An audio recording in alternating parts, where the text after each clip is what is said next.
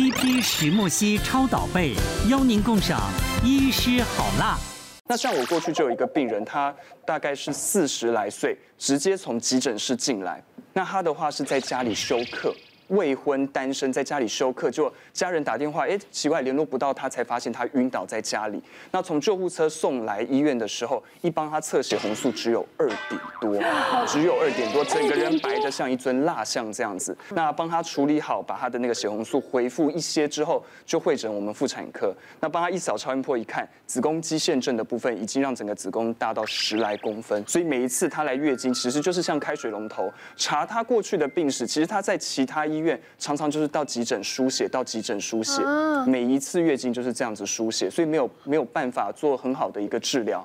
那后来他人比较清醒之后，我就跟他解释这些治疗的方式之后，他就决定做子宫肌腺症的切除，好，先做肌腺症切除，保留子宫，因为他还没有结婚，也没生过小孩。那我们就用微创手术的部分把肌腺症切掉。那可是肌腺症，我们刚刚有讲到，因为它蔓延在子宫，所以有复发的机会嘛。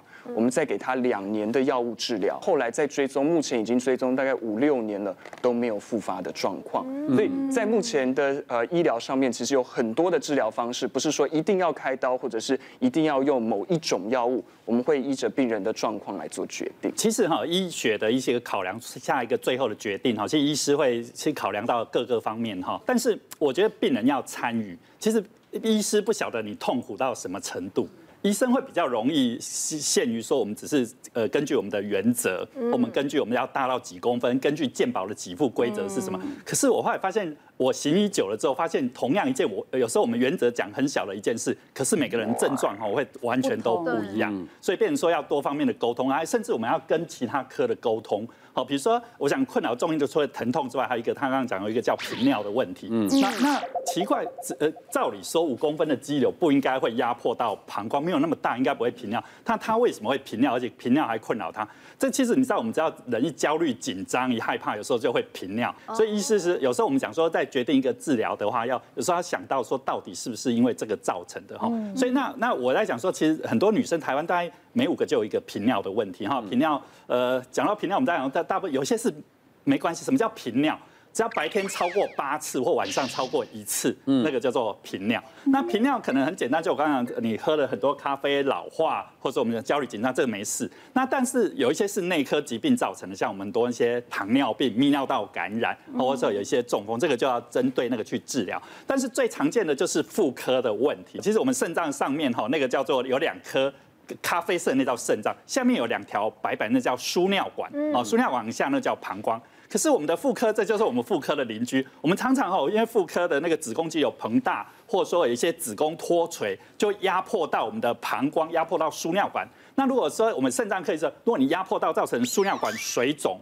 或者说肾脏水肿，你如果不积极处理的话，其实有可能这个输尿管或肾脏会报销掉。你如果去找泌尿外科，泌尿外科发现哇，你的尿力动力学有问题，你已经出现水肿了，他可能会跟妇产科医师在。讨论之后，我们有时候要会诊其他科，妇产科看完之后再会诊那个泌尿外科，然后从那最后呃跟家属跟病人决定说做出一个最好的一个决定。所以你有时候看东方呃这边一个医师，另外一个医师可能答案不大一样，跟他们的考量点是角度看的对角度是不一样的。对，所以治疗不是光这个治疗，你可能旁边周遭都要维护好。哎，对，可是我真的就是有因为这样子，医生就说要我要去验一下肾脏指数。他说因为我就是因为有频尿，而且又长期吃止痛药。嗯嗯。他说我势必。要去验一下我的肾脏指数。对对，你身体是要各种角度去看的，但是去寻找一个对你最好又不伤身体的治疗方法。膀胱跟子宫算是邻居嘛，但是其实子宫跟我们肠胃道也是邻居。曾经遇过一个病人，可能中年女性，她是因为妇产科，可能妇产科疾病，因为子宫肌瘤要开刀。那妇产科医师开刀开进去之后，发现她可能这个病人以前曾经有剖腹产过，子宫上曾经有伤口，或者是以前曾经有比较严重的骨盆腔发炎。所以有发炎可能就会造成造成一些粘连，那这个病人就比较可比较不幸的是，他可能他的粘连是他的小肠跟他的子宫等等的粘在一起。那妇产科医师开进去之后发现，哇，粘连太严重，他们看不到子宫，哦，那只好在手术中请我们一般外科上去到手术台，帮忙把这个粘连的部分哦给分干净，分下来之后，妇产科医师才有办法好好的去把子宫给他的子宫问题给处理好这样子。嗯，对啊，这个病人后来也还好，就是在。比平常手术多花个半小时到一小时就可以顺利的完成这样子。复原也都不错。那我们遇过更严重的病人，他可能一样可能中年女性，然后有一些不正常的阴道出血。那一开始可能去妇产科医师那边检查，检查后发现，哎，怎么妇产科医师做了超音波之后，觉得子宫内内看起来好像有个什么东西，但是那个东西看起来不像子宫来的，是从外面来的。哦，那就赶快做一个进一步的影像学检查，像电脑断层这样子。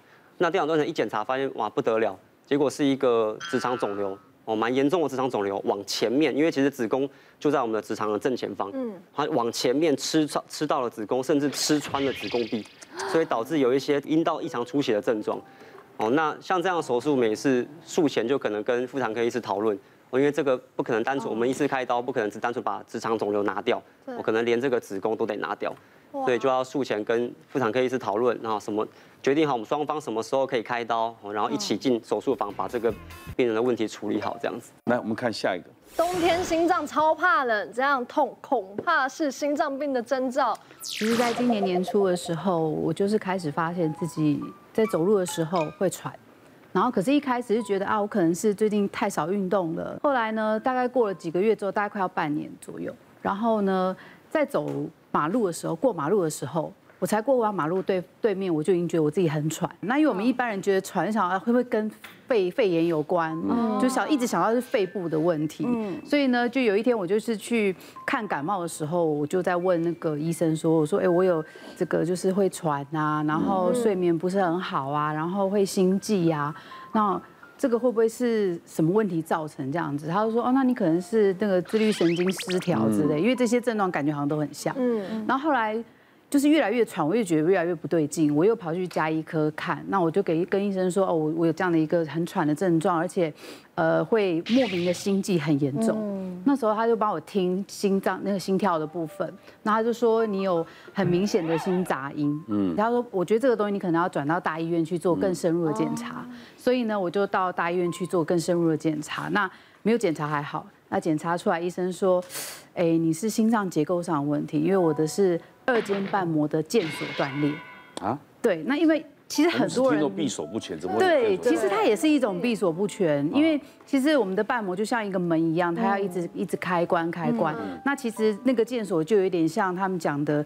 呃，比如说我们门的铰链，或者是降落伞的那个一条一条的线，了。对，那我的线断了啊，对，那可是其实他没有讲，很少会出现在就是年轻人身上会有这样断裂的情况，通常都是年纪比较大，比如七八十岁的人会有。那时候一检查的时候，我也很尴尬，因为我去检查看医生，旁边都是七八十岁的 阿公阿妈这样，然后我这一个四十岁，然后还是断掉，然后他在想你就又好，帮阿妈来挂，来问，所以那时候感觉就很心情。很复杂，因为我想说啊，可能是压力太大，可能吃个药应该就会好的东西，怎么会检查出来说这是一定要动手术它才会好？嗯，对。那可是因为毕竟心脏手术它是一个大手术，对，我们听脑啊或心脏这种都算是大手术，所以我就看了第二个医生、第三个医生。那我当然知道说。呃，可以多检查一下，是不是有一些建议会更好？是我可以不用开刀，可能吃个药，可能就会好。对，你想听到最轻松的。对，我希望当然就是不要去动刀最好。对，可是后来结果就是三个医生都说这个是一定要动刀。对，那其实这个这个手术又比较复杂，因为嗯、呃，它有牵扯到你的瓣膜是要换掉。还是要去修复它，嗯、对。那还有就是你手术的方式是要走传统的心脏呃开开胸的方式，还是说你要走微创的方式？嗯、对。那因为女生嘛，那我们如果走走开胸，我当然第一个我也没开过，我就觉得很恐怖。然后医生说那很简单啊，他就是胸骨把它锯开来撑开来就好了。然后就想到那个画面，锯开就觉得很恐怖了。对，就觉得很可怕。对，又很会有疤痕，而且那个疤痕是你在夏天穿背心一定会看到，因为会露。出来的，所以其实那种感觉其实很恐惧，所以又换到第二个医生，然后第二个医生说，哦，我我可以可以做微创，然后也可以做传统，可是我认为你这要直接换掉。可是那瓣膜换掉，它又是一个很复杂的东西。瓣膜它有分为金属呃金属瓣膜、机械瓣膜，或者是说它有动物组织瓣膜。那机械瓣膜这种东西放在我们身体里面，我们必须要吃抗凝血剂，吃一辈子，嗯，对，避免血栓的状况产生。可是抗凝血剂对女生来讲最大的问题会是在不能怀孕，嗯，对，然后还有就是你如果不要有任何状况，对，你不能有任何状况，比如说最简单来讲，我们可能拔牙齿。对你拔太多颗，它的血也有可能会止不住。嗯所以就是在我们往后这几十年，你的生活上面要非常非常的小心。对，然后我是碰到第三位医生。他愿意帮我用修复的方式先下去做手术，然后因为他评估过之后认为说我是可以走微创的方式，因为呃也不是说你要做微创就可以，要看你的情形是不是可以做走微创，然后还有就是你的血管状态，在做心导管之后，如果可以的话才能够做微创手术。可是在这手术过程当中，还是有准备了。就是人工的瓣膜，因为如果当在这个过程中没办法修的时候，它就要直接换上去。那时候选择动物组织瓣膜预备的，我也是希望说不要吃抗凝血剂。可是动物组织瓣膜有一个问题，它有时效性的问题，它可能用七八年或者十年它就坏掉，再动一次手术。对，所以那手术多长啊？时间？呃，大概呃，整个从前面麻醉到结束大概八个小时。对，那我是觉得很高兴，是我可以。可以采用我自己最最最希望的方式去去治疗我这个问题。对，那有改善的吗？改善非常好，因为那时候检查的时候，我的心脏已经肥大了。嗯，对，那我们心脏肥大到一个程度，其实它是会衰竭的。那衰竭，心脏一旦衰竭，你只能就就只能换心了。嗯，对。对，所以那时候还是得要处理，因为不处理，还是到最后还是会更严重。那也因为是微创的关系，所以我的伤口比较没那么大。对，对，所以我大概住院大概十天左右。然后出院后大概两个月，我就可以正常生活了。因为多珍惜一下。所以很珍惜现在能够这样大声唱歌，然后还可以跑步啊这些。哦，现在也可以跑步。可以跑步，对。那我也问医生说，那我可以喝酒吗？我可不可以喝咖啡呢？医生说其实基本上是可以的，当然我们也不要过量。适量吧。适量是可以的，对，那个咖啡也不能喝到七八杯去的，一杯会心悸呀。对，那喝酒的话，心跳速度也会加。那你有想要怀孕吗？是没有，可是就是希望说。至少不要去吃抗凝血剂来产生后后续更多其他的问题。靠自然是最好的。对啊，对啊，所以就呃这次这样的经历，我觉得就是更珍惜自己的一个健康，而且因为自己从来没有心脏方面问题，家族也没有这样的遗传哦，所以其实呃我觉得健康这种东西来讲啊，就是。